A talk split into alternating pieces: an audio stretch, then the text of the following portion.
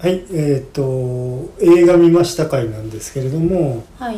まあもう話題沸騰中のトップガンですね。トップガンマーベリック。うんうん沸騰っていうにはちょっと遅かったんですそうよ見るのがでもまだね、沸騰中ですね、中でしたね。うん僕今まであ僕あの、えー、とたまたま休み取れた時にあの水曜日のね割引デーっていうので見に1200円で見れるんですよはい朝一の回で10時10分からかなもう78割お客さん入ってましたねえー、僕両隣でお客さんいましたからあ珍しいですねええでまあちょっとまあ話入る前に僕あの一番後ろのね席はいあの真ん中うんあたりで見てた、まあ、あの席はそこ空いてたんでで見たんですけれどもあのー結構ほらそこ階段ずっと上がってこなくちゃいけませんよね後ろの方だからはいえっ、ー、とねもう杖ついてうんおそらく85以上であろうっていうご老人の男性はいが僕の3つ隣ぐらいのところにずーっと下から歩ゆっくり歩いてきてはいという年代幅ここ今回の話今回の話、いやああそっかでもだから当時60とか70とかね最初の「トップガン」の頃最初の「トップガン」の頃、はいああもういろんな世代あの世代的に1個目の「トップガンはい」が公開当時にうんあの見た人の世代うんうんがあの持ち上がって今見たっていうこともあるのかもしれないんですけれどもなんかいろんな世代の人にあの最初の作品の公開当時刺さったんだろうなっていうその年齢幅はいを感じましたけどうね。んまあぼ平日のええその時間だと子供は来てないってあ感じこですのお子さんいませんでした。ううんん大体でも僕よりわりか下ぐらいかな、うん僕は当時、えっと一発目の時は劇場で見てますね。それが羨ましいですよねうんもうまあワイプが話題沸騰した映画だったんですよやっぱりね、はいであのケニー・ロギンス主題歌はいええで僕ケニー・ロギンス好きではいどっちが先だったかわかんないんですけれどもフットルースはいっていう男性が男性がはいそれも確か劇場で見てますんで、ええそれはななんでっていうか映画が趣味だったんですかいや音楽ですねうん音楽からだから前に言ったあのオリビア・ニュートン・ジョンとかとかジョン・トラボルタとかもあの映画が見たいっていうよりもどっちかというと音楽ですね映画の中の音楽うん「サタデー・ナイト・フィーバー」とかはいね「はナイト・フィーバー」あれはビージーズですかいうんうんであとオリビア・ニュートン・ジョンも自分で歌う人ですから、うんでそんな感じでその僕洋楽が体験が小学生ぐらいなんで、はい小学校4年3年から4年にかけてかなキッスとかはいあのクイーンとかねうんあのが全部わーっと入ってきた世代なんでまあでまあちょっと話戻りますけどもちょっともう全部こっからあの「トップガン」の最初のやつとうん「えっとマーヴェリック」ととあのもうこういうのでもうネタバレしないではうまく喋れないんで、はいあの全般的にネタバレが発生しますんで、はいはいまあまだこれからね見たい方ね前作も含めて、うん見たい方はあまあそうですね、えその外でやってるのはいくらなんでもそろそろ終盤かなっては思いますえけどねうそうですね、うんえっ、とでも僕は見た時点で1日3回普通の吹きえっ、と字幕版が1日3回はいで吹き替えがお昼からの1回はい、は流れてましうん、私は、えー、た巻貝さんと同はいじ頃に、たはいレイトショーの時間帯で見てそれは 2D 字幕で、はい1日2回か3回うんでその他に 4DX はいはい吹き替えっていうのを1日1回は平日だけどやってる感じのタイミングで、まあ、あもうそうで随す分遅かったんですうよんね。うんうんまあそうですね、うんあのえっ、とちょっといろいろ他に見たいものとかがあってまあほら それは毎日見るわけにはいかないから、うんで僕らはほら別に勤め人だからさはい、普段から平日の暇に行けるわけでもないあそうしです今度は昼昼間に行かれたんですよね。えうんえだからあのータイミングはいろいろありますけれども、はいただまあ「トップガン」はねああの相当長くかかるだろうと、うんうんあのすぐ終わっちゃうってことはないだろうと思ってたから、あのずっとこうなんていうのかな余裕持って、えー満を持して見に行きましたけれどうんうも、んまあ、前のを見た記憶があるっていうのは「うん、とトップガン」ではやはりその中心的なストーリーとしてあの仲間の死があるっていうねはいでそのシーンはすごくもう鮮明に覚えてたんで、うんでいやこれ絶対見てるはずだろうとはいだからわざわざ見返すこともないかなと思って、うんで書いてだからそのぐらいの体験で新しいもの見た方がいいのかなとかも思ったりとかして、はいあのそうするとあの前の「新ウルトラマン」の時も言いましたけれども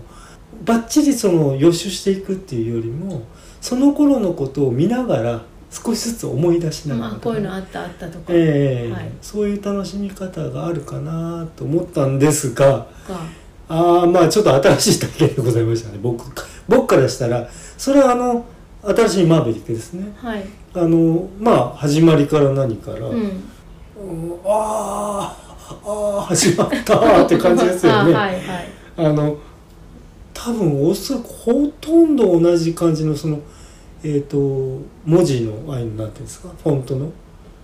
感じとかも、はい流れてくるフォントの感じとかも、うんうんであとこうなんていうのか役者の人たちがこうバンバンってこう名前がね、はい出てくるとかも、はい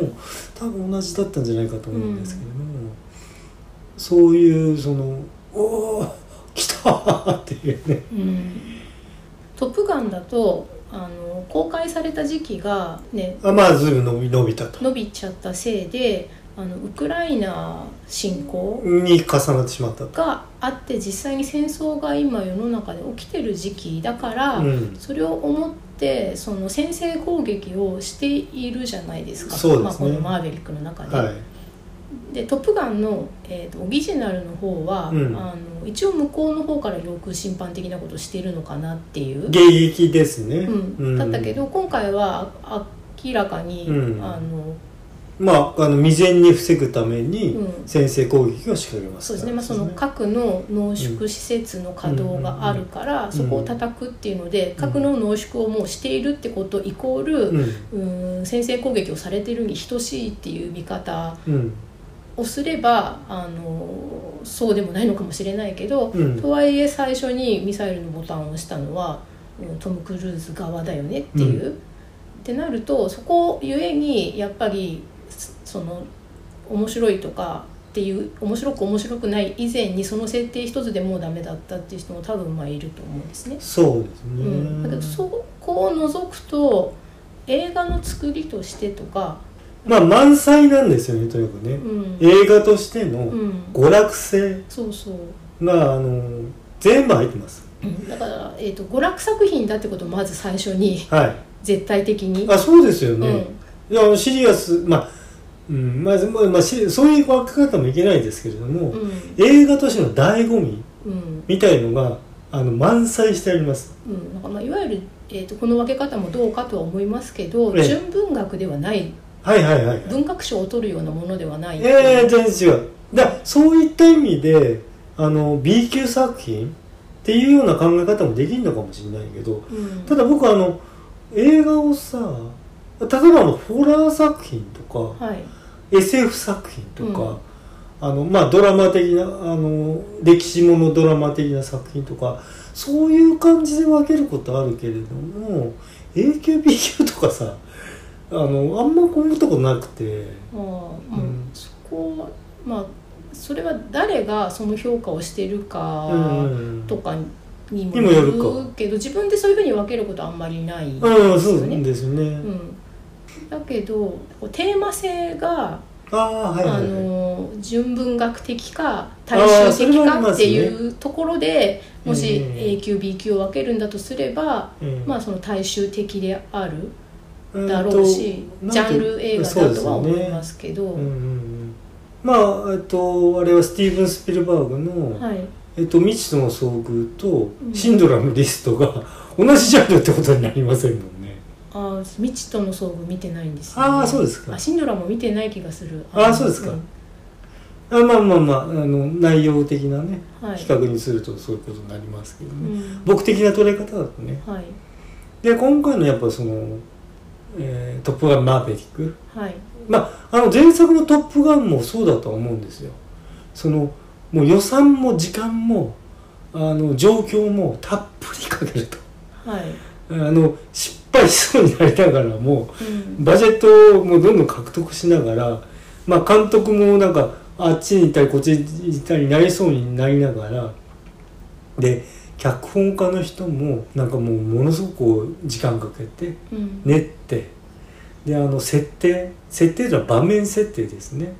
例えばあの基地の中の様子とかはいじゃあ空母の様子とか、うんこれはおた両方に言えることなんでうんであのジェット機の様子とかねはいで空飛んでる時の様子うんでシミュレーションの様子っていうのがあの嘘っぽいところがさあのあの設定としてはさむちゃくちゃな設定だとしてもその画面的な嘘がなるべくないように細部まで。はいで例えば部屋の中に置いてある、うん、と一部のミニチュアとかさかけてあるものとかあの換気扇とか動き方とかねそこをブラインドを通してあの人が移動していくとことかあの全然嘘がないと。はいでそういうディテールを詰めて 作らないとあのストーリーのさちょっと強引さとかがそう見えてきちゃうんで。うんそういうとこはなるべく配慮してっていうところにやっぱり時間と予算がかかってるんだと思うんですよね。はいあのそれ例えば機器のあの機体の撮影とかそういうこともまあものすごく大変だとは思いますけれども、うんあの最終的にはそういう細部詰めてるとね海のシーンとかでも、はいあのそういうのがもうかなりもしっかりどこも余すところなく嘘がないようにできてたような僕は気がしたんですよね。うん、そこはちょっとわからないなっていうのがあって、うんうんその軍事ものとして見た場合そあーのミミニタギっていうようなジャンル映画として見た場合は、そこは嘘があるかどうか判断断できしようるがないとようなベースの知識が自分にないから、うん、そこは分かんないから嘘があるかないかうんじゃああの僕が言うのは、うん、とあの嘘があってもいいんですよはいでそのもうきっちり詰めましたっていうね破綻を見せないようにしてありますと嘘があってもいいの俺別にそこにうんだけどもそこはハリボテじゃありませんとそこの作り込みな感じなんだよねうんまあそそこで言ったら、うんあのエンドロールに、うんオリジナルの「トップガン」もだし、うんえー、とマーヴェリックもだし、うんうんうんその協力したうんアメリカ海軍海軍とか空の軍うん名前が、あのー出てきてたからあー少なくともそこの監修が入ってあーてそまあのク科レジ学ットが、監修みたいなね、まあ、軍事監修ですね軍事監修ですからねがあの入ってそのクレジットを入れてもいい程度にはあのー何かうんあるんでしょっていうのはあのーその名前が入っている以上、うん、あそこのところだけはあの嘘はついてませんとまあ、嘘っていうとうん全部嘘なわけじゃないですか、映画なんて全部いや作ってるんだからだか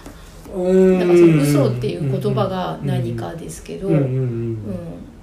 ただその嘘が破綻してなければいいっていうので、うんうん例えば私映画館で見てたのに、うんあまりにもご都合主義で破綻してるせいで、うん上映の最中にもう見るのやめてうんしまった映画とか、あはあ過去に一回あって覚えてるんだけども割と最近、まあ、割とじゃないまあまあち最近に1回あったんですよね、うんでそれ以来その作品シリーズですけど続きは見てないんですよなるほ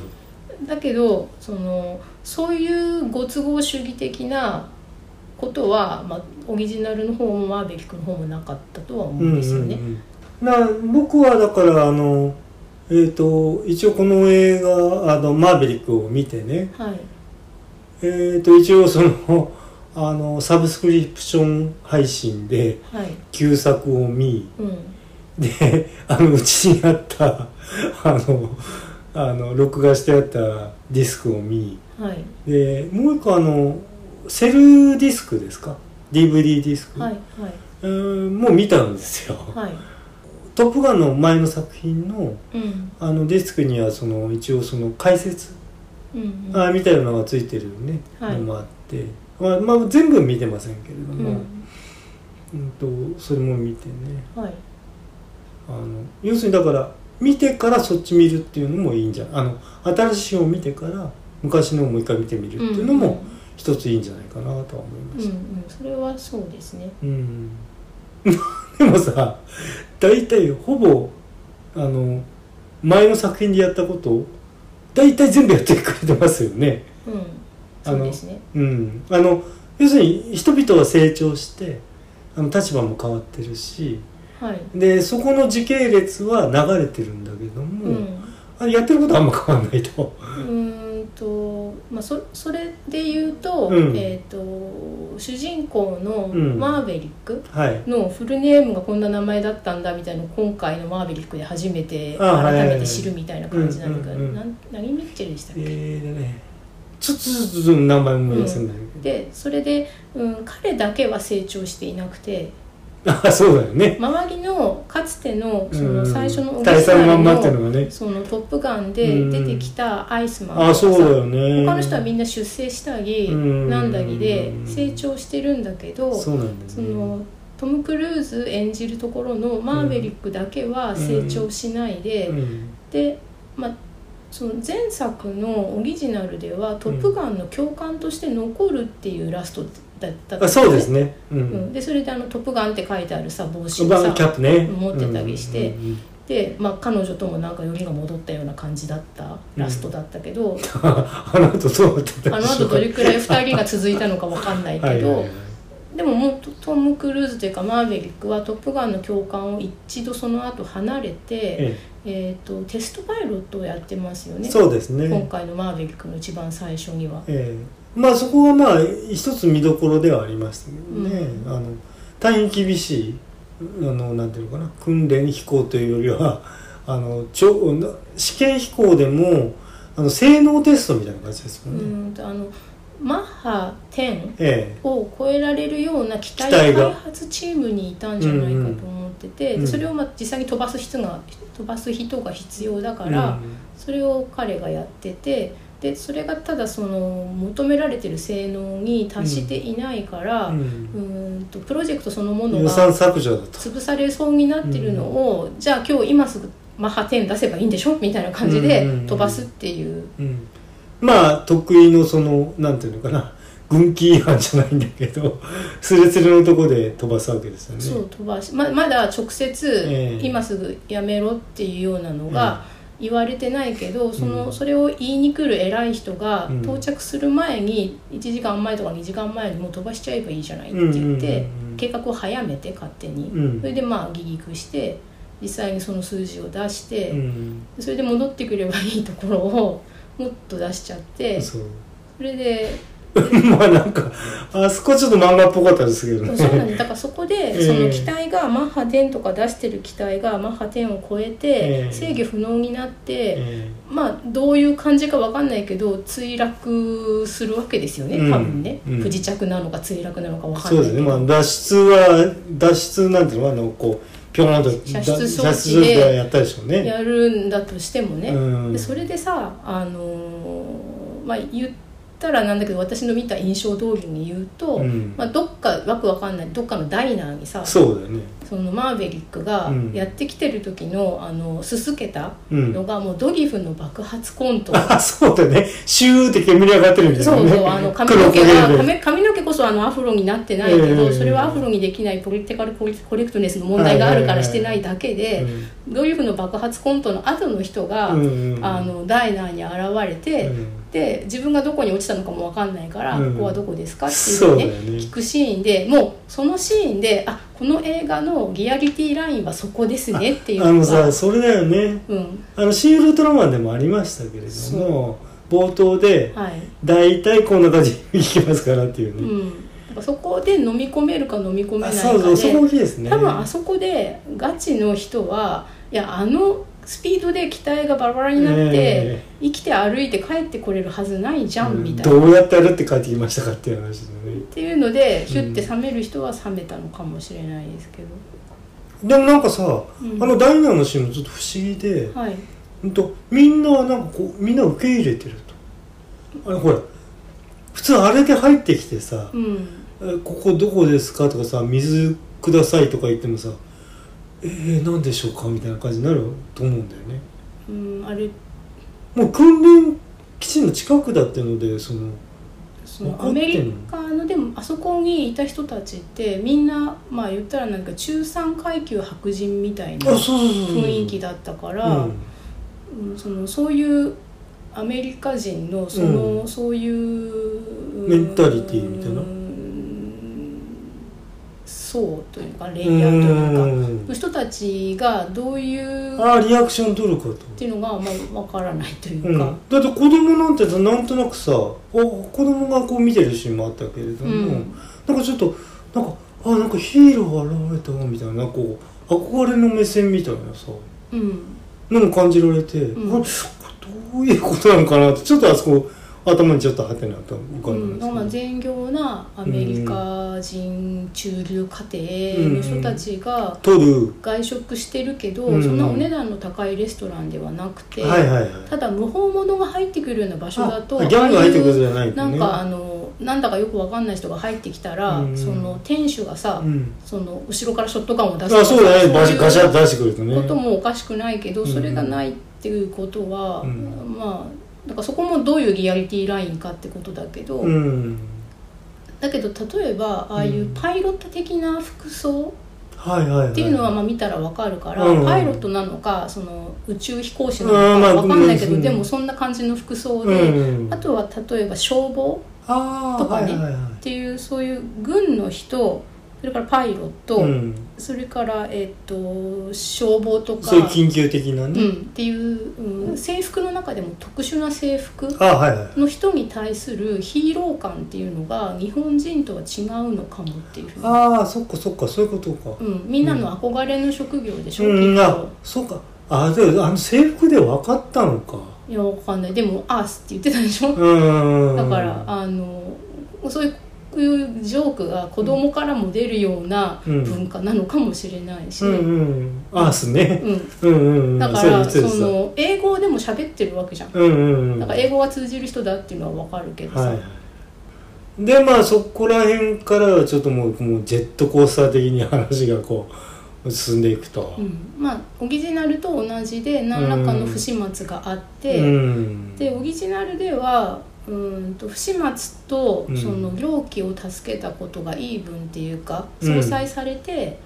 お咎めなしになったプラス本当は助けた猟奇の方に乗ってた人が行くはずだった、成績がベストの人が行くはずだった、うんえー、と養成学校のトはいップガントにップガンうん代わりに、うん、とマーヴェリックとグースうんの2人の2番手だけど今や君たちが1番だからはい不本意だけど君たちを行かせるっていうふうになって、うんでマーヴェリックではテストパイロットとしてやっててう、んまあ、そのマッハ10を超えたっていう意味では、あのまあもう成績は出したんだけど、まあもういろいろ相殺されて除隊とか除名になっても。うんおかしくないんだけど、そこを過去のアイスマンの引きで、特殊な任務に助言をすそうるですね教官が必要だからっていうのでアイスマンっていうのはあの初回のようにかつてライバルですねそうですね最初の、えーとうんオリジナルトッのプトトッッププガガンンでですねえー、とマーヴェリック、うんグースチームとうん1番、2番を争争っっていてたたライバ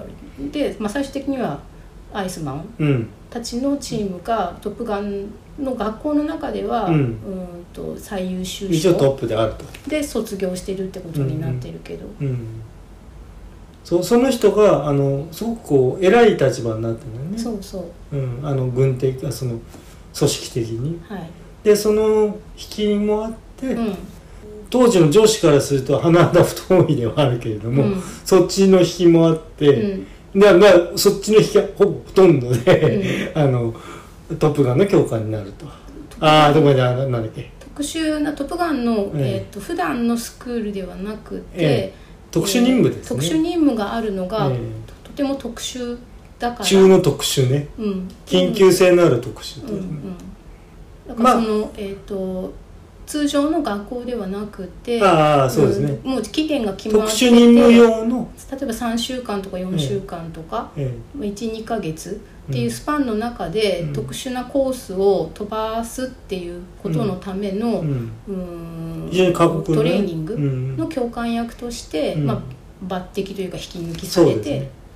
ねでだからその辺からその集められた、うん今のトップガンはい、の人たちと、うんがこ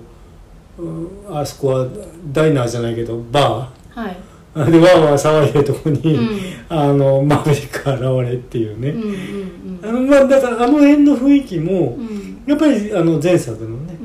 ん雰囲気がすごい割と引き継がれてそうですね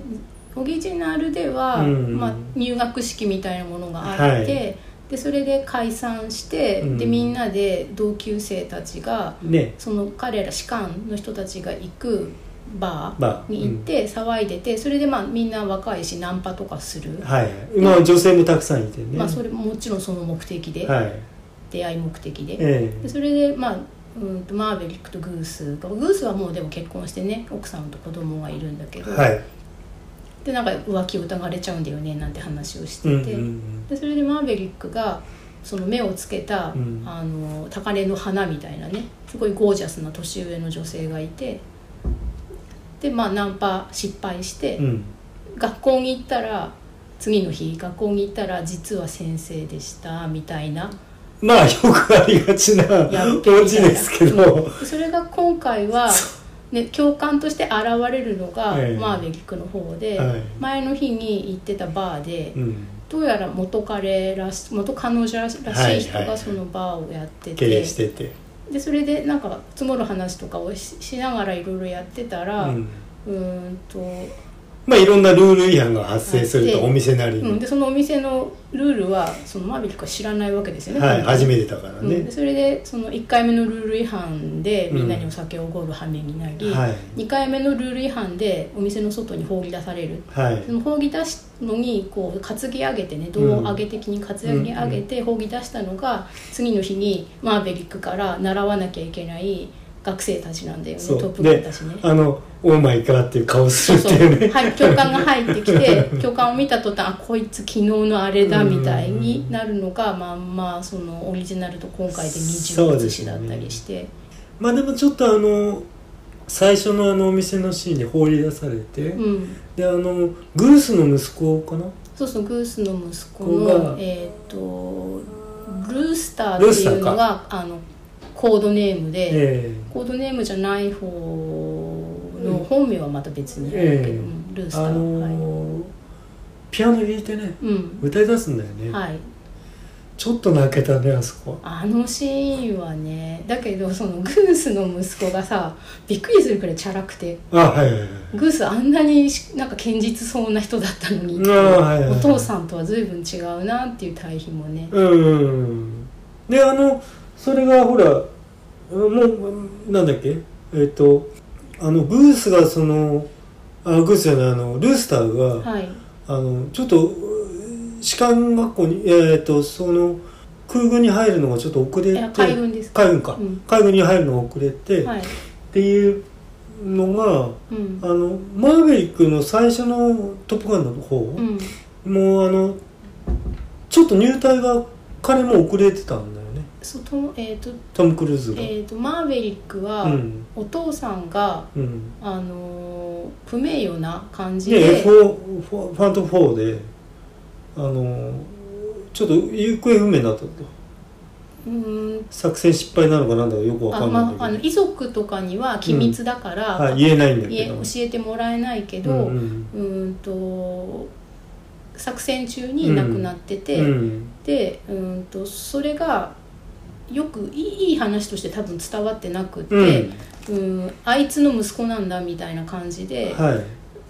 そのペナルティというかマイナスイメージとしてうん乗っかってるせいで、多分、あのそういう過去にそういうことがある人はうん資格の時点で資格士官学校に入れないみたいなルールがきっとあるんでしょうね。まあそうかもしれなうい、ん、でそれねで苦労したみたいな話が、で今回だからグースの息子のうんルースタールースターが遅れた理由っていうのが、うんちょっとまあいろいろ引っかかってるわけですよね。まあそのマーヴェリックがうん手を回してえ止めてたっていうね、えうん、でそこのりょ本当の理由っていうのはちょっとそのルースターには言いにくいところなんだけうども、んまあ、ルーさんに言うつもりはなさそうでしたよねなかったんだよねうんでまあうんそれが言えなくて、うんえーとまあ、ちょっと恨まれちゃうというもうね、完全に恨まれてましたねうん、でそこを乗り越える話ですよねうん、そうですよねそそうですこを乗り越える話ですねそうですそうですあのマーヴェリックも乗り越えるしうんあのルースターも乗り越えるうんまああの途中の、まあ、飛行シーンとかもあれどんくらいまで実写で撮ったんだかわかんないけども、うん、今まあ回は本当に撮ってそうですよね、うんなんかうん撮ったなんかもうすごいですよね戦闘シーンだけでまあいいやっていう感じするぐらいそうですね今回、うんあのあ戦闘中かあまあ戦闘中は戦闘だけどオリジナルの「トップガン」では、うん全然その CG とかができる時代じゃなかったから、はいあの実写本当にだって言っ飛んてでまるしたシねーンか、それともシミュレーションっていうかあの、うん模擬的に画面の中で、うん三次元的にこれがこういうふうに動いてますっていうのをさ、うんその 2D でしか見れないっていうのかな本当に安いゲームの画面っていうのああのシミュレーションのモニター画面ねそうそううんでしか見れてなかったけど、うん今回は本当に飛んでるのか、あのシミュレーターで飛ばしてるのかがわからないくらあーいそうだよねあの途中のその今回はそのミッションがもう決まってて、うん、この地形を飛びますと高度うん何フィート以下でうんずっと飛んで、うんでここでその何々をやってここでうん背面になって、うんで行ってそのピンポイントでうん3メーター四方くらいのものうにん爆弾を当てて、うんでその後めっちゃ急上昇して、うん、人間の限界くらい G のが G がかかった後、うん、その地形を抜けた後に今度はドッグファイトがある よっていうのを、再度あの対空ミサイルが飛んでくるわ、うん、あのあの高性能あとい片落ちの飛行機で行くんだよねそう少し F18 かはい、うんで相手は第5世代っていううんふううにね、ん言ってて今回は、うんだから第5世代って言葉があるから、うんうんあのミグって言葉とか特定の敵適正これはそうだよのね飛行機の名前を出さずに済んで住まんしたよでねるうんうんっていうののそのそれをできるようになるまでシミュレーターとかでやってるのかん実際に実機を飛ばしてやってるのかがちょっと分かんないくらいどっちがどっちみたいなねそうですよねだから、うんえっ、と僕の想像ではあの実際に飛ばすんだけれどもうん飛んでるところはうんあのもうちょっと上空の方ではいであの見えてるところはうんシミュレーターうでん飛んでるっていう風な設定だったのが飛んでないようにも見えなかったよねあれうんでもあの地形に激突してしまうシーはいはいはいンはいがあるかあるかららそうするとだってシミュレーターじゃないとその人死んじゃってるわけだしいやいやだからあの架空上の例えば1万フィートのところでそれが再現されてるとして、うんえっと5000フィート下がったら、うんああの激突ですよって言ったら画面上は激突するみたいなさあなるほうどんなんか飛んでないようにも見えなかったんだよね、うん G かけられないでしょでもだっまあシミュレーターだてとシミュレーターだと、なるうん、飛ばしながらほどうんやってたんまあまあまあこんなことすもう想像でしかありませんけうんど、その訓練が、うんあのフェーズがあって、うんまずあの実形飛ばしてるような実際の地形と関係なくというかはいであの飛ばしてるシーンがあって、えでただしその相手側の核のなんかの濃縮、うんペースがどうも早まったから、はいは本来もっと長いスケジュールを組んでたはずなのを、うん短縮しなきゃいけなくなりましたね、はい途中で,、うんでまだ準備がさほど整ってないのにフェーズ2に行かなきゃいけなくなって、はいでもう訓練厳しくなるうんであの高度うんに関すうるんルール変更っていうあのさルール変更はさあの前回作品でも、うんあのこのルールはお前らを守るためにあるんだと、そうそう高度ねええ、高度っていうのが割とは今回もうんあの重要なねうん訓練場の今度は、うん今回の訓練はうん初めから、高度低いとこでそうやらなきゃいけないからん一定以上高度上げたら、あの U デートってことですよねそう高度上げない方じゃなかったかなって思うんだけどそれはフェーズ2になってからだったかなどううーんとねそのでも下げさせたんだよでも最後ここれ以上下げたらうんあの命がその守れないから上げろって言ったのをうんなんかあの確かマーヴェリックはうん多分それフェーズ1の段階で、うんうーんと訓練としてやるのに、この高度でやるのは危ないかあらそうそうそうそうそうもっと高いとこ飛べっていうふうに言われたんだけど、うんうんうんそれじゃ意味がないからっていうふうに言って、うんうーん、と低高度が下がったことで叱責されてる、うんそれでこのさいそのその叱責の解散のタイミングで、うんあので毎回ちゃんとあのその計画表出せみたいなこと言わあれそう出せそうてでそそうの時にあのタイミングよく、 ね、見ろっていうふうに言われつつあ低高度で飛ぶためのあの計画書をこれは今日持これっでてきすましたみたいに出し てそうそうそうそうお下げ前さ今言うなよみたいにそうそうそう言われてて、うんでだから途中まではそうやってやってたのが、うんうんとマーヴェリックがなんかこうその引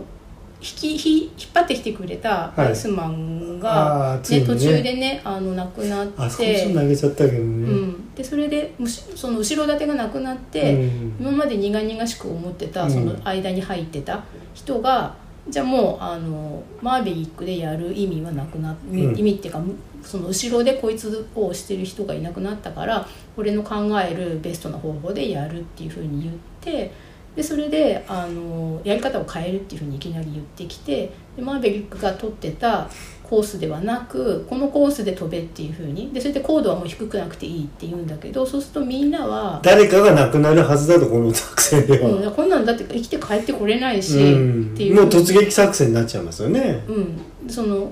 相手からうんミサイルがいっぱい飛んでくる狙われてくるし、だからそれはまあ適宜自分たちで自己責任で受けやてれっと、ていうふうにね飛ばない人に言われるっていうね、うんでみんなが「ええ」みたいになっててただそっちの人にも言い分はあってだって君たちその要求されてる技量で飛べてないからダメだとそのやり方でやっても成功率ゼロじゃんっていうふうに、うんその3分で飛ぶんでしたっけうん3分で飛ぶっていうの誰もできてないんだからこんなのうんミッションインポッシブルだとうんだからじゃあんの、じゃんじゃんじゃんですねうん、うんでそこでなんかマーヴェリックがいよいよ来ていよいよ3分ですらなく2詰める分と半で飛ぶみたいにう言っんて、うんで今からやるからみんな見見てろって言ってねまああのそれは飛んではいけない許可違反なんですよねあれもねないだからそこも似てると思わないとうんうねん、うん、で実際それで、うんそのみんなもだから疑ってたわけですよ3分でこれ飛べるやつなんていなくて、うんだからこういうふうに計画変更したんだぞっていうことだったのね、うんあの新しい計画出した方、うん、だけどそれはそれで誰全員死ぬじゃんみたいな、うん、で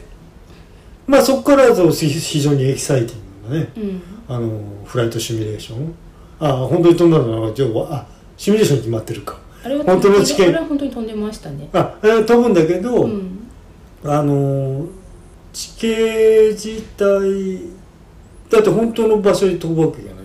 まあ、もちろんそれはうんもちろんそうなんだそうそうけそど、う飛ばしたやつで飛ばしねそのえっ、とその地形実を機ね、でね飛ばせ飛ばしてるっていう奇跡を、うんうんあの実際の地形に置き換えたシミュレーターがあって、そうそれをみんなが目で追いながら、うん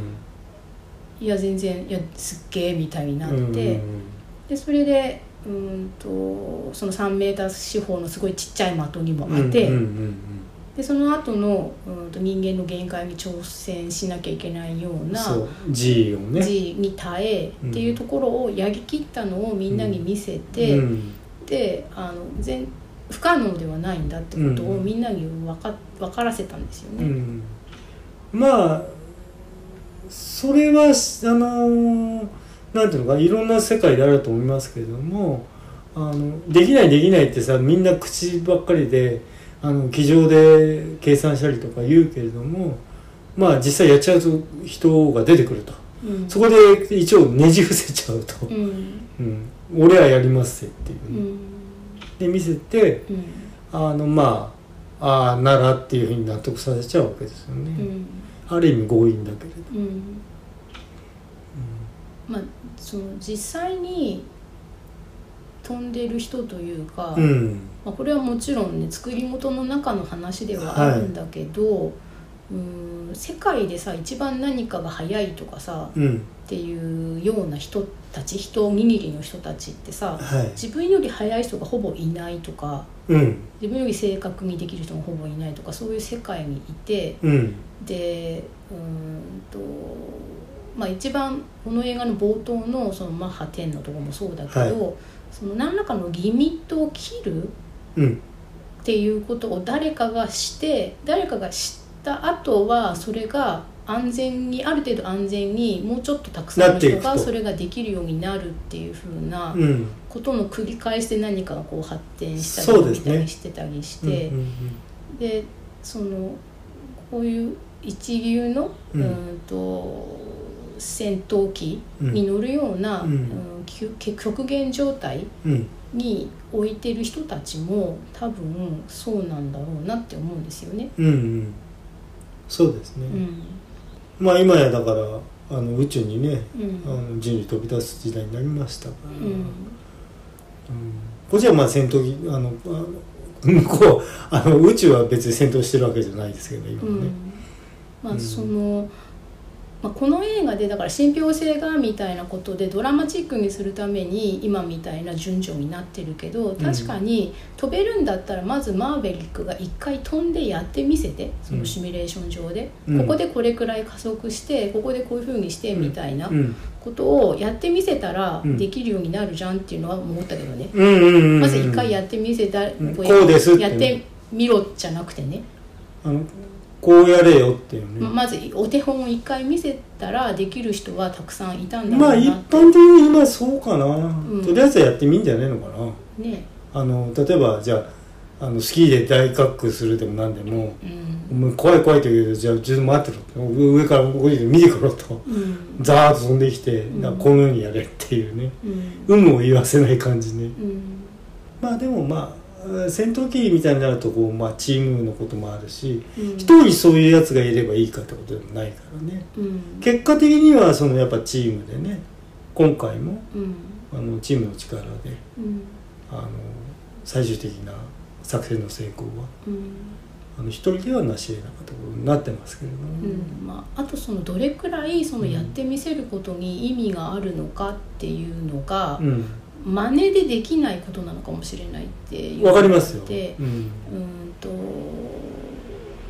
気象条件も、はいその機体の条件も、まあ1ミリ1ミリその場その場違いますからね、うん、でそれで、えーとうん0.0何秒うんみたいな動作うんの速い遅いとか微妙なアクセル的なものの開け閉めっうんていうのですごくってなるとそのやってみてて全く同じように動くことで再現はできないんじゃないかってただ不可能ではないってことをだけはわわかかるるけけどど、うんじゃあ同じようにコピーしてできるかって言ったらそういうものでもないのかもって、一回できてか宝ってもう一回できるとは限らないしなねんかそれはその都度その時そこの現場にいてその時の機体の条件とかを、うん多分ねわかんないけど多分こう体のもう延長のようになってるんじゃないのああそれはそうですよねうんうんあのアクセルなり何なりもうんフリップだろうかなわかんないけどうも、いん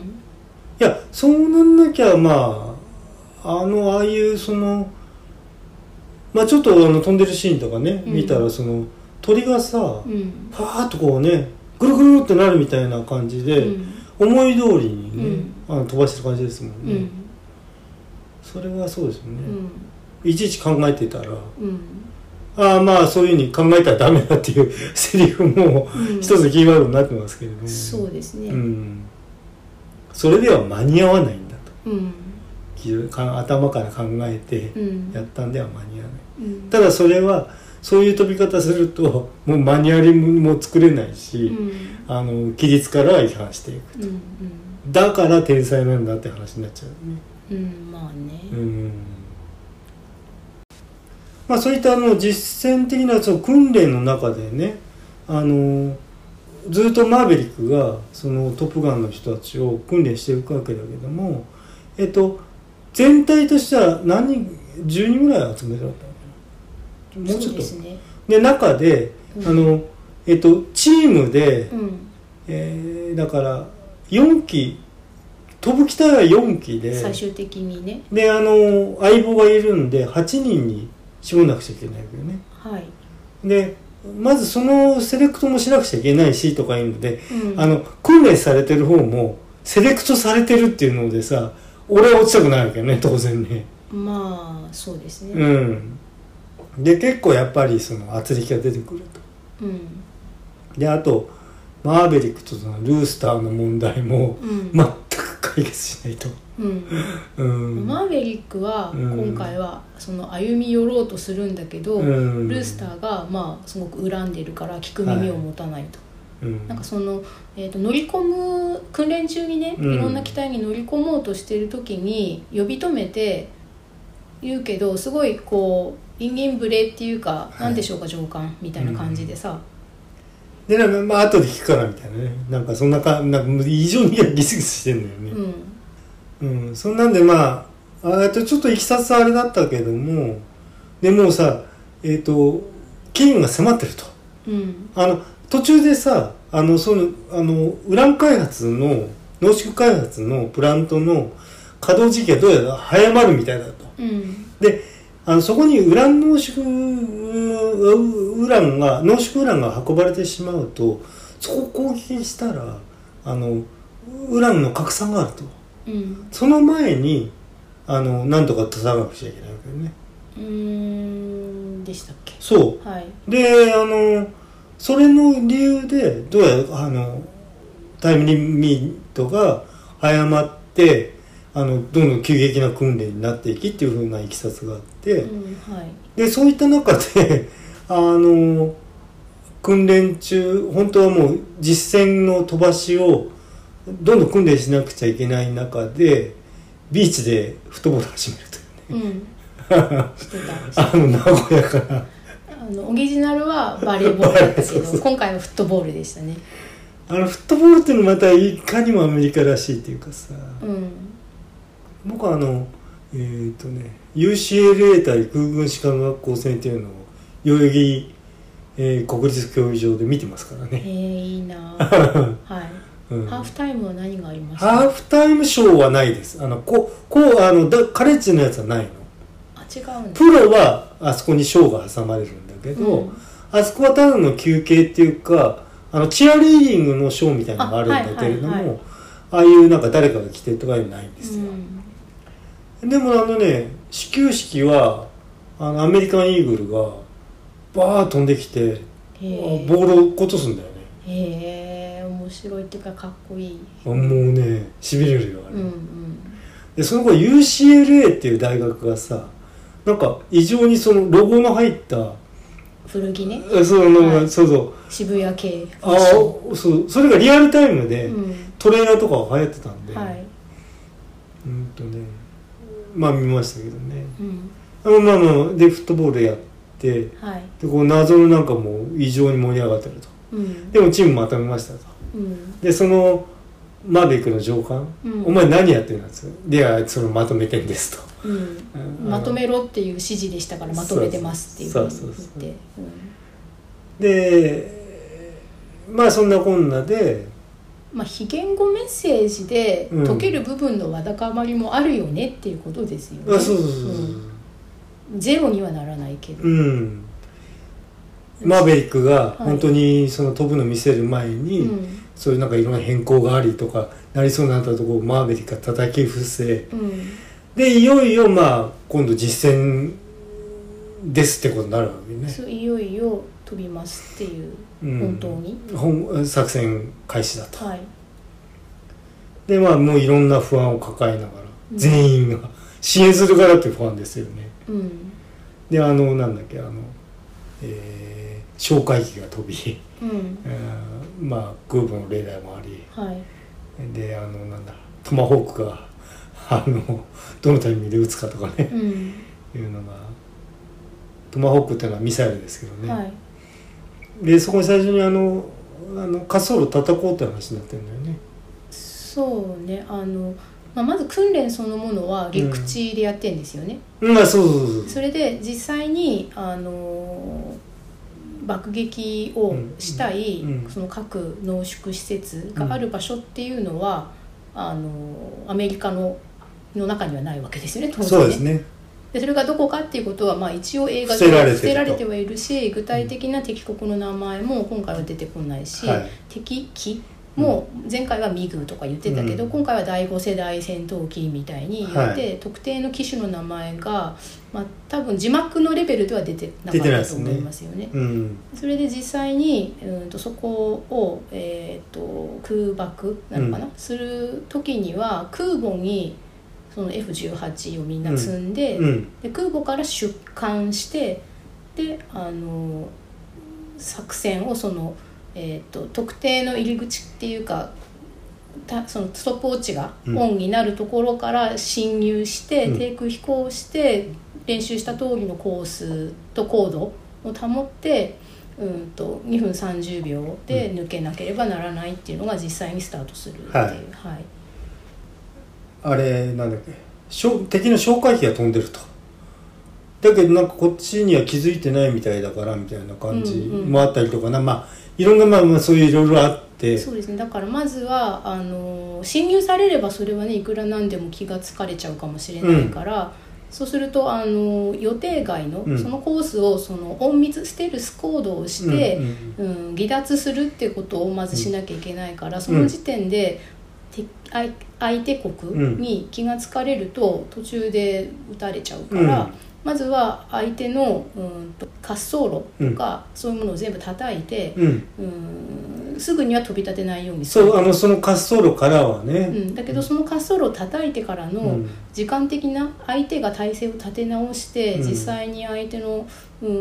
ん戦闘機うをん使って、うんえーそれがやってくるまでの時間的余裕がだから2分いや30 30秒しかないからその間にやれることを全部やらなきゃいけない。うんであの味方良機が、うんあもうだからあのなんだっけエースはだからもうマーベリック飛んだんだよねその作戦が決行される時うんに編隊長というかチームリーダーとしてはもう現役じゃなかったはずなんだけど、うんまあまずマーベリックが選ばうんれて、うんでそのマーベリックとマーベリックの両機だかうらん2組ですよね、は二い 2, 機それからその後ろをついていくもう2機がいて、うんうんそれぞれが1回ずつそのえっ、とアタックすると核濃縮施うんうん設うんに、あのレーザー照とにかく2発当てたらなくちゃいけあないそのうそうよ2ね発当てなきゃいけない、ううんんあの同じ焦点に一発当てるのも大変なところがそれがミラクルであるのうに、んあのそこに開いた穴にうんもう一個い同じポイントであ打たなくちゃいけそうない放り込まないといけない、うん、という、まあ、ミッションが始まりうまんす、、でまあこっからはもう息をつかせぬねそうですね実際の実時間でね、ええやってたんじゃないのであのもうなんかああの予期しなかった建造物がありそこをすり抜けとかねそうそううんそれこそあれなんていうの今ほらえっとさ、えー会場にいろんな障害物立ててうんあのなんていうの服用機じゃねえやプロペラ機みたいなのでさはビいャーンっていうこうレースみたいなのがあるんだよねあそうなんですか、うん、ショへー、えレース、ショーじゃない、あれ、レースだね。はい障害物競争みたいそなうそうそう、俺もそう、ビューンって、だからそういう隙間とかをさ、うんわー飛ぶのよ。うんあんな感じなんですよね。まあでもスピードが全然ね違いますもんね、マッハですからそうね。ですよねうん、あ、マッハまで行ってるかどうかわかんないですけど、うんでも2分とかでやんなくちゃいけないから、最高速度に近い秒で飛んでるはずですよね。うん、でそれでそれがそのチームでうん2組でやってるから、後ろのチームが速度出しすぎると追いついちゃったり、速度。そうそうそうそうそう。あとでもあんまり離れすぎてもダメみたいだと、うん、そうですね。だからこうあのモニタリングしてる人が今回のそのうんマーベリックは先にうどんんどん行くんだけど、うん後ろのチームが遅れてるから、うんもっと出さなきゃダメだみたいに言って、うんあのボブだっけうん、もう、うん。がねなんか頑張るみたいなシーンああそうそうそう、うんで最初に落っことすのは、マーベリックが、マビックを落っことすんうだん、やれたやれた、うんなんかミラクルワンオッケーみたいになって、なんかねいろいろこうレーダー照準器がさ、うん作動しなくてとか言って目視でやるとかうね、ん目視の問題もねちょっとえっ、と僕今読んでる小説の中で、はい目視が問題だっていう話がちょっと出てきてる話があって、はいいろいろ重なってしまったんですけれども、うん一発限りの、はいあのなんていうんですかああいう敵国内の、うんえー、と作戦はいっていうのは、結局結構目視の部分も大きいんでしょうからねあの必ずしもそういう、えー、とバックアップしてるコンピューターとかの GPS とかのシミュレーションでは、うん追い切れてないところの最後の爪はあの目視じゃなくちゃならないっていう部分もあるんだとは思うんですよね。はい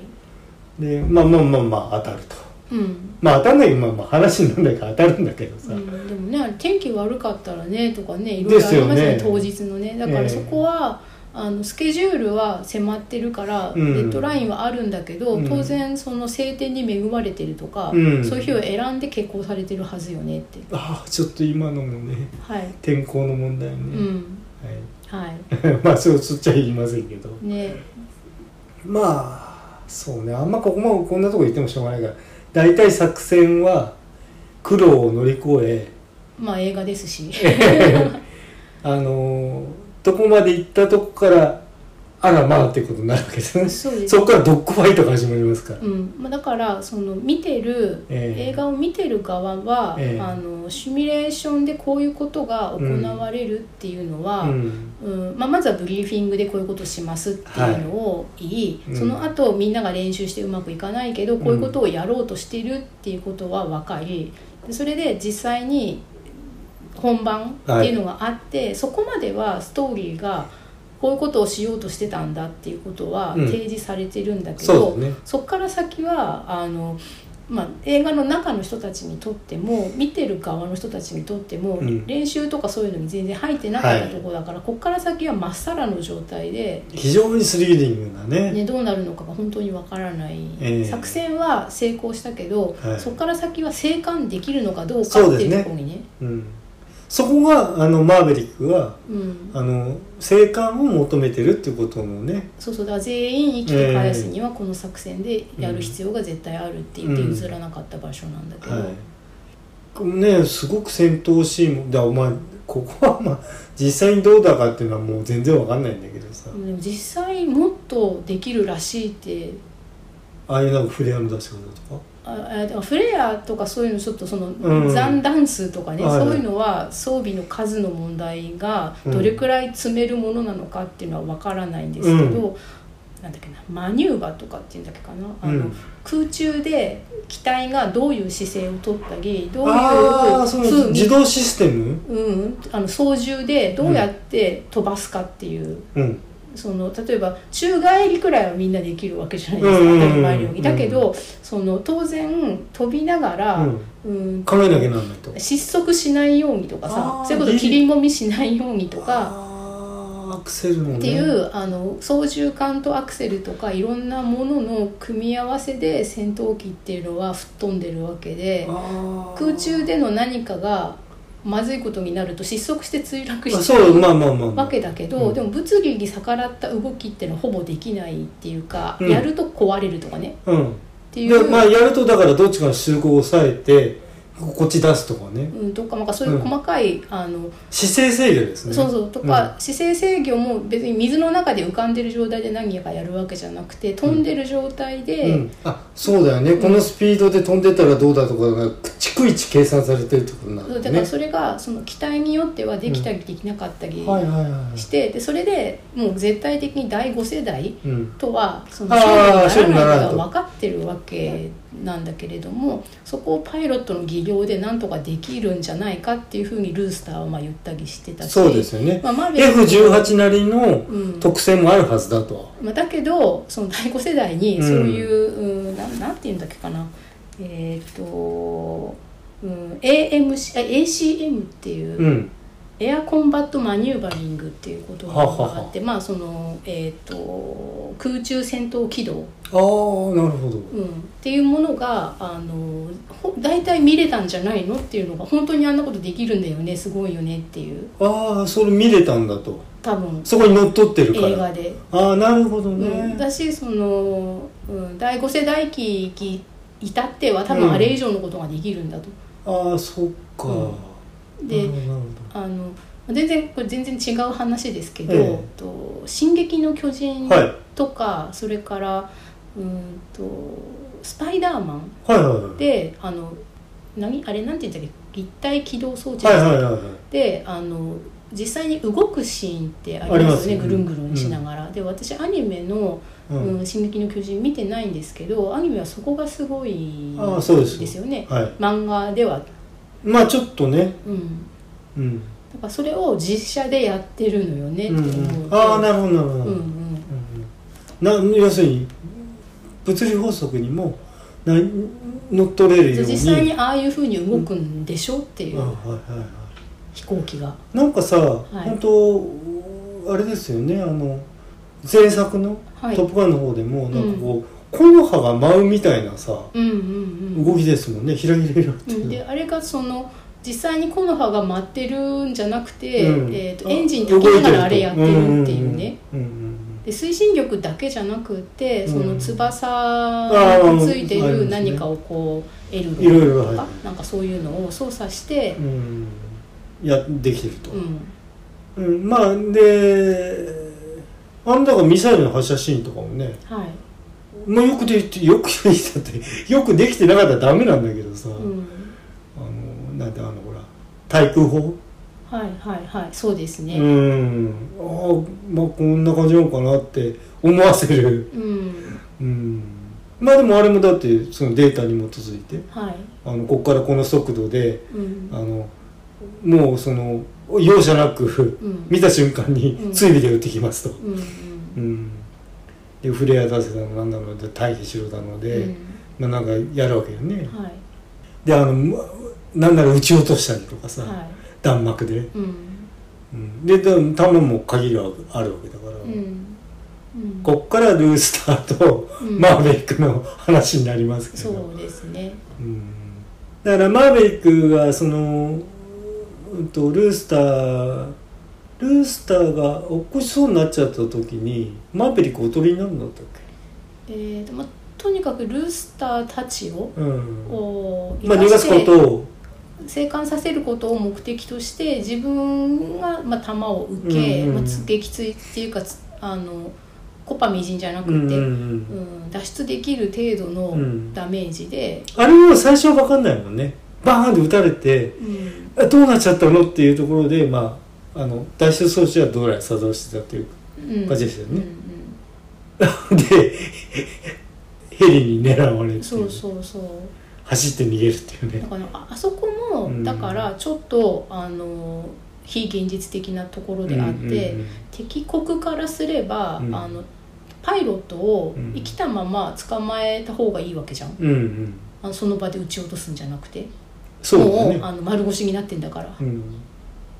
あそうだよね、うん撃つ必要はないよね殺す必要はないじゃんあ敵は戦闘機に乗ってんだったら撃たなくちゃいけないけどそうそうだけど戦闘機からもう離脱して、うんパラシュートで降りて、丸腰になってそりゃそうよねるのにまあ拳銃くらい持ってるかもしれないけうど、んうんだけど、うんまあ、できれば生きたまま捕まえて捕虜にするなうり、んうん何らかの利用価値が死んでるより生きてる方があると思うからさ、そうだよねあれをそのに丸腰の人間をヘリで追いかけ回して、うん撃たなくてもいいのではうって、んうんうん で逃がしたはずのうんあのルースタルースターーががね、戻ってくるまあ、な2人でねさあうんでまあだから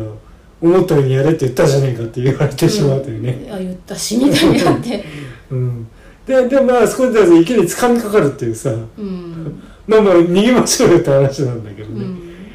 なんかねあれが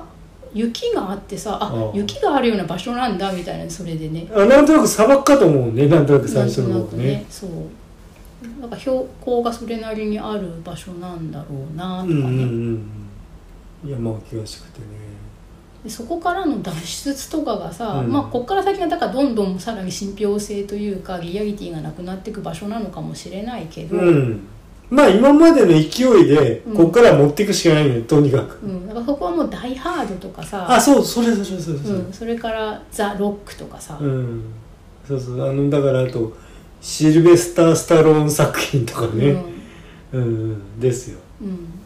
まあだからそこにカタルシスっていうかなんていうのあの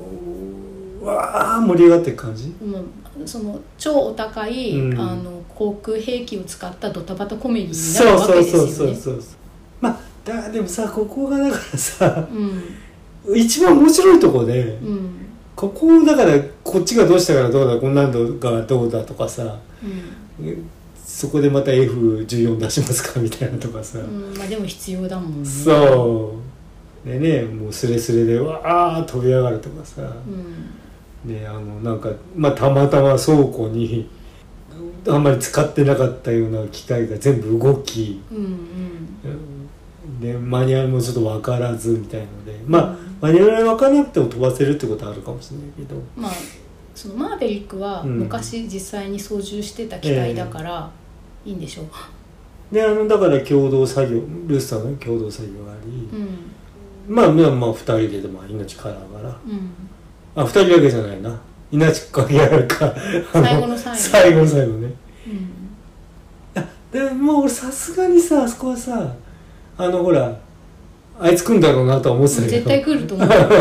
あやっぱやっと来たと思いやってって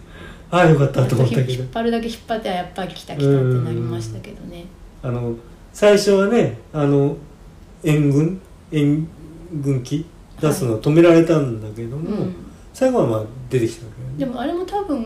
行っていいよって命令を無視してってかですなななしで飛感んでじよねる気がしますよねうんうんうん独断でやってきたようなそうそうそう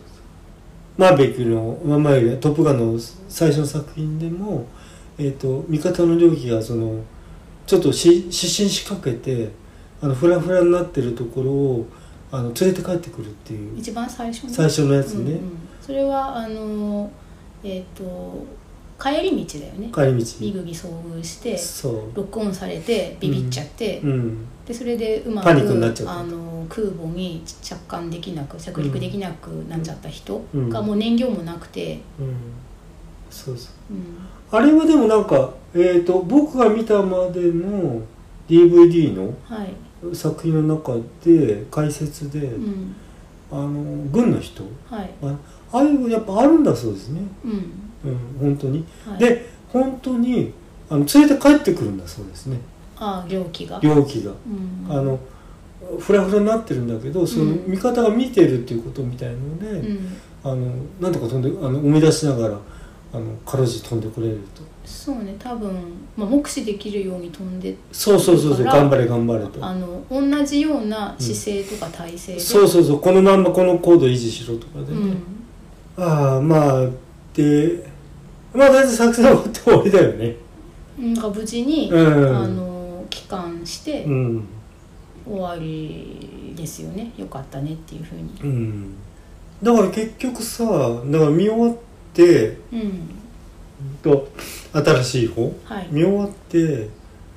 ああ要はまあ面白かったなすごく面白かったし音楽も良かったと、うん、でえー、とでまた見返した時にあれこれってもう全部2回目もでやったんだなっていうさうん、感じはい。あの余すとこなくあの前回作品のいいところをうん、あの全部やったと、はい。うん、感じしましたね、そうですねう。ん、だからリブートって言ってもいいリかブもしれないけートどっていうと、ねこの後次の続編がある感じだから。うんうんそうんれはないんじゃないかなって思いますようね。ん、だからそれをじゃあきちんと続編っていう形でうんつなげたと、ううんん、だからその映画の最初のオリジナルの「トップガンが」うんえー、と公開されてから実際に実時間ですごく時間が経ってますよね。はいでその実時間通りたほぼ大体、まあ、もうちょっと短いかもしれないけど経った後本当に映画の中でもそれくらいの時間が流れてうーん続編だったっていううんうんうんあそうだねうんあんなにちっちゃかったグースの子供うんがうさ、んうんルースターっていうコードネームで帰ってきて、うんまあだからもう本当なんかもうそうねあのお腹いっぱい全部入ってましたって感じだったかなそうですねう、んなんかあんまり幸せじゃなかったんだよねきっとねそのマーヴェリックが前回の、うんオリジナルの中では、うんとその私生活っていう意味ではガールフレンドというか恋人とができて「はいトップガン」の共感に着任することはできたけど、うんうんその今回の出だしを見ると、はいうんその後自分のそのグースみたいうんなそうパートナーにはどうやら恵まれていなくて、うんで、うん、チームの一員としてテストパイロットうんとしてそのチームがなくならないように、うん尽力はしてたけど、うんまあ、孤独は孤独ででそれでそのどうやらグースの奥さんはうん亡くなって、うん奥さんから託されて、うん、ルースターを見守ってはいたけどそれが裏目に出て、うんそのルースターからは恨まれて、うんで、うん父親代わりになりたかったっていう気持ちも言ってましたもんね、うででもそれはって言っていいなかっでそれで下手すると,、ううんん、とそそのルースターた、をうん死ぬって分かってる任務に就かせなきゃいけなそくうなだってよって。ねでだから母親が亡くなった時のね言葉とかいうのもちょっと伝えられなかったもんね、うん、まあまあまあ、うんまあ途中まではすごくいい、マーベリックおじさんとしてさ、うんいたんだろうねって思うんだけどね途中までは、ああまあまあまあまあそまのあルースターまあが実際にはいはいそのパイロットを目指なすりたいと学校に士官学校に入るっていうふうに言い出す前は、前は前まで、はなんか、うんまあまあいろんな援助をしながら、ピね、ピーピーとおじさんとして、ええあはいそうですねねという感じかなそうですね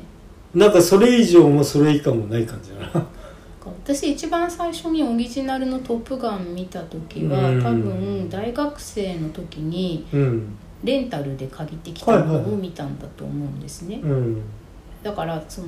オリジナルのうんマーベリックたちとそんなに年齢が変わらない状態で、ああそこそこそこそこ牧原さんも劇場で見た時は、はいはいまあ、もうちょっと若かったかもしれないそけどうですねでその時はやっぱ自分が若い方の人の気持ちで見るから、うんそのアイスマンなり今回だったらハングマンうんのことはなんか嫌なやつってきっと思ったような気がするけどそうね今あのこの年になって、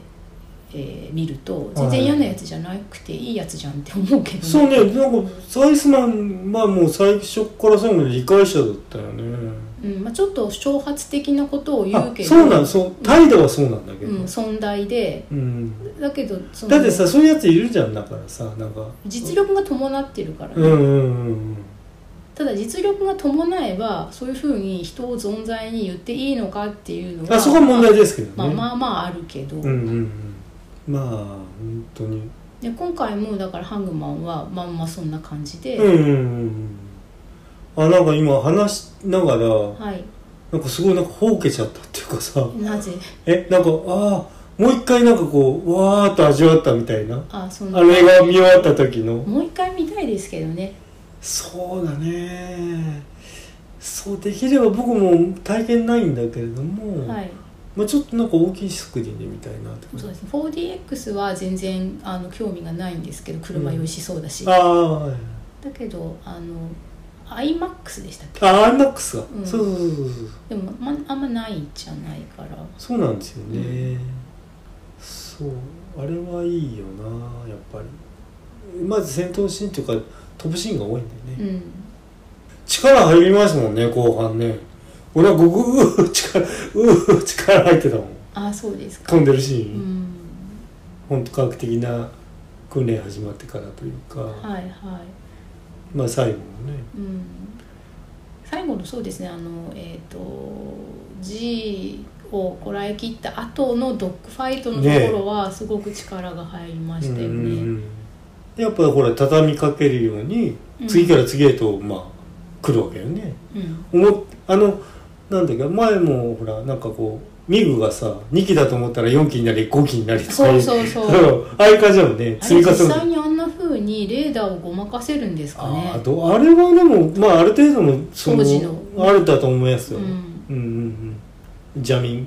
レーダージャミングっていうかさで映らなくすることはできないから、うんうんうんだから捨てる好きじゃないからってことなうの、んうんうんだからその、えー、と密集でうんある程度のこう密集で飛ぶことで、うん実際5機いるものを2機にしかいないってそうねいうあのふうに見せられる変態の組み方でしょうねんんうん何メートル以上離れてたらうん分岐した2個の点そうとですねして補足されるけど、うんっていうさ相手のレーダー性能が分かってないとできないことではあるけど、あなんかねなんかレーダー戦闘機の場合はいあのなんだっけ今なんかね通信傍受ではい3点、なんてああいうのなんていうのこう三角三角法測量みたいなので、はいはいレーダー照射しないでうん敵機をそう捕捉みたいなのもそういう技術もあるみたいですようーね、んあの衛星も使って、はいまあこれは2匹飛ばなくちゃダメなんですけどうんあの2機と衛星でみたういんな、あもうそういうことしてんのかとかうんで傍受できるのがすごいけどねうんあのね傍受はね防ぎようがないみたいですね敵もうん味方と絶対交信しなくちゃいけないんであだから暗号化はされてるから内容は分からないけどそそのなんかが出てること自体はわかる補足されちゃうからそううんう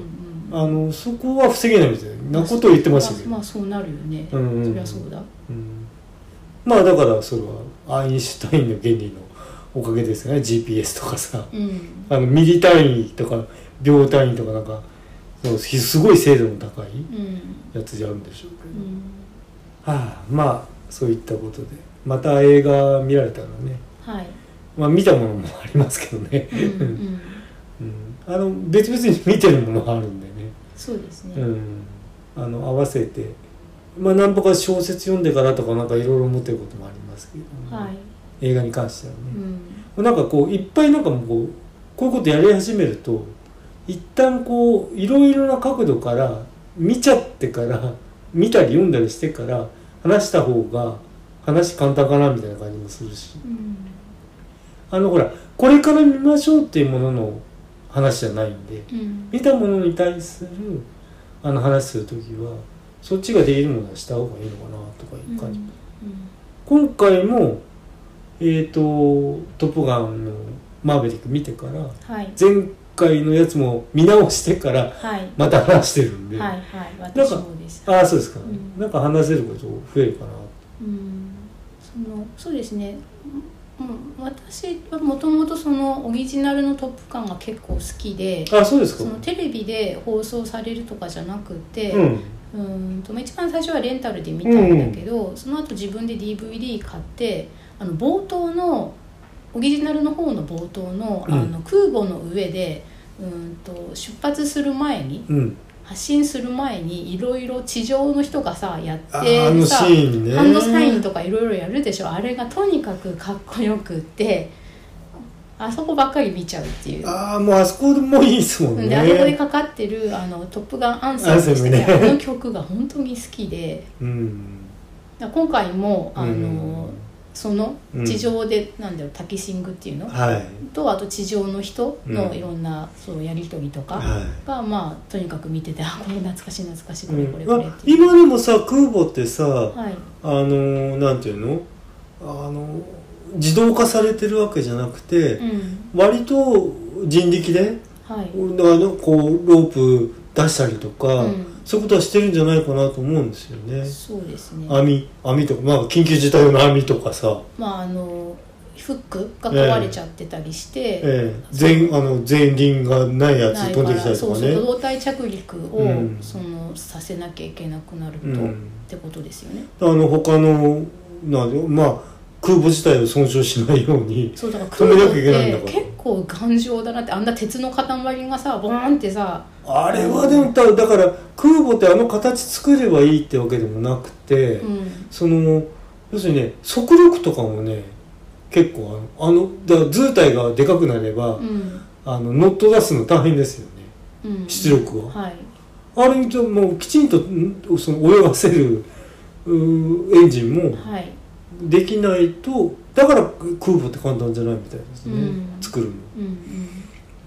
俺が聞いた話なのねこれはもう本当の未確認状態に方になりますけどあの要するに滑走路短いですよね はい止まるのはだからまあ服かけたらあのなんていうか本人の G が遠いそっうていうもなのんかすごがいむち打ち症になりそうって思 うありますけれども、はい飛び立つ音もさ、うんあの短い中で、うんあ今はほら垂直離極離着陸機うんっていうのがあるから日本もほらえっとオスプレイとかオスプレイとかで、まあできますけれども、あのなんか全速前進して飛ばすっていうのも聞いたことあるんですよね。あーあのはい揚力を得るために、うんうん対地というか、ええその対海だけどそう空そだうかそうら、うんの速度が一定以上出てるところに追加でさらにあの水力をそうそうそうせてそう、まあ、肩パジェッットドでと飛かぶと、でう打んち,、打ち出すと、うん、なんかそんなことも聞いたことあって、んあもう本当まあ簡単ではないですね。ね、なんかね上空どれくらいから見てね目視でとか、きまあ、きその全くの夜とかでも、うん、うん、あ夜怖えよね。機器だけでうんある程度飛ばせるように当然訓練はするんだと思うんですけど、もうごま粒のようにちっちゃいでしょうしね上そ空うかだらよ見て、ね。こんなちっちゃいとこに泊まれるっていうふううに、ん、突っ込めがあるしね、だからさ。そうだかピらンポほイんントでのちょぴっと侵入角度とか間違えたら、うん、その何ある程度浅い角度で入らないとただの本当にねあ激突になっちゃそううね。追突っていううんか墜落になっちゃうから、うんそういう微妙な角度とかだってだって船もさ、うん波があったら上上下上下ってするそわけでうしだよょね、うんフローティングね。なんかそこもなんかどうやってか殺してるんだろうなとかねああ、まあもうなるべく一定に保つ、ね。その船の方に何かついてて、えーダンパーじゃないんだけど。う、うんとかそれからまあ素材もそうだし、ん。ね、端っこまで行くだけ行ってポトンって落ちちゃったじゃ させっかく止まったのにってことになっちゃうしね。ねあだからまあタッチダウンというかタッチゴーのシタッチーンもねもオリジナルにはあるけど、うんあれだってね危ないわけだし、そうだよね。うんうんまあその辺はあたりはこうミミリタリーにね詳しい人は、うんもう本当詳しいでしょうけど、うんねだからまああのーなんていうの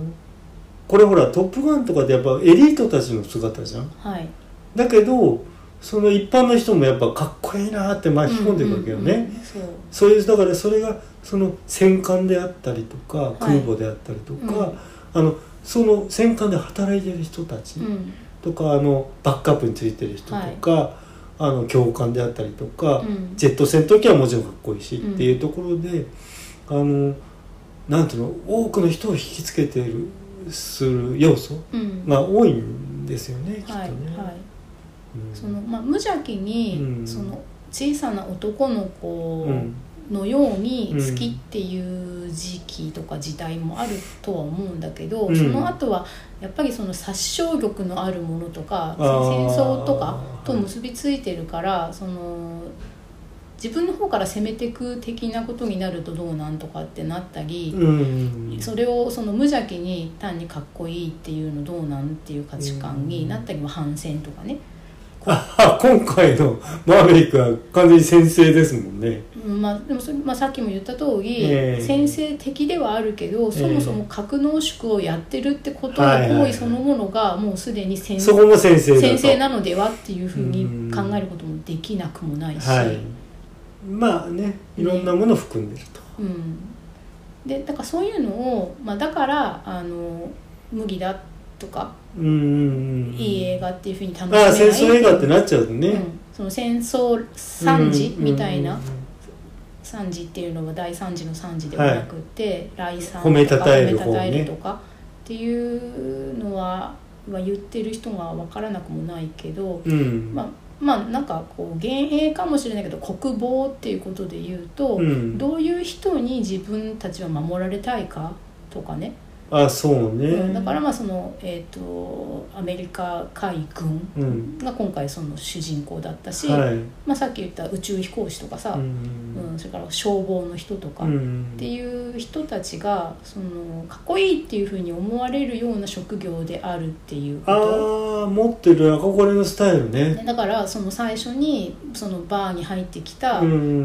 ん、見るからにまあ何らかのそういう制服はいのエギート的な、エギートって、まあうん、と制服組のエギートって意味じゃなくって、はい実際にファイター、うんうん、とかっていう人を子供がちょっと憧れの目で見たりうん怖がらないっうん、ていうのはいいことだとは思うんだけどね。蔑蔑まれてあそうだよね、うんうんううんんその日本みたいにさそうのん消防士さんがさ、うんコンビニでジュース飲んでたらああさ、まだ面目食ってくるとそうそういうのより全然いいと思うんだけどうんうんうね。んまあもうねいろいろそういうとこピリッとしなくちゃいけないとこもあるかもしれませんねうんうんこれで結ぶわけではないですけど、はいこの子はね、はい映画は大変良い作品でうんしもたうっ一てことね回マーヴェリック見たいねうん、はいまあとちょっと長丁場になりましたそうけですどねまあはいうん、今回はじゃああの「トップガン」と「トップガンマー「ヴェマリイッククと」の」あの両方をねはいまああのお直しをなんかいっぺんにやったみたいなもんですけどもそうだよねうが2つの作品をね、はい通してあのあのお話ししてみましたとんはいあーまあぜひ皆さんね見れる人は劇場公開中に 見に行かないとほぼ意味がないんじゃないかそうですねなんかこう2本立てでやってくんないかなっていそう思うんですけどあーそねれね本当にあるかもしれないなそんうな、んねデジタルリマスターとうん両方行ってってのはあるそかうもしれないそうそううんまあそれを期待してね、はいじゃあ今回ははいお疲れ様ではしいおた。疲れ様ソナエトロンソナエトロントロン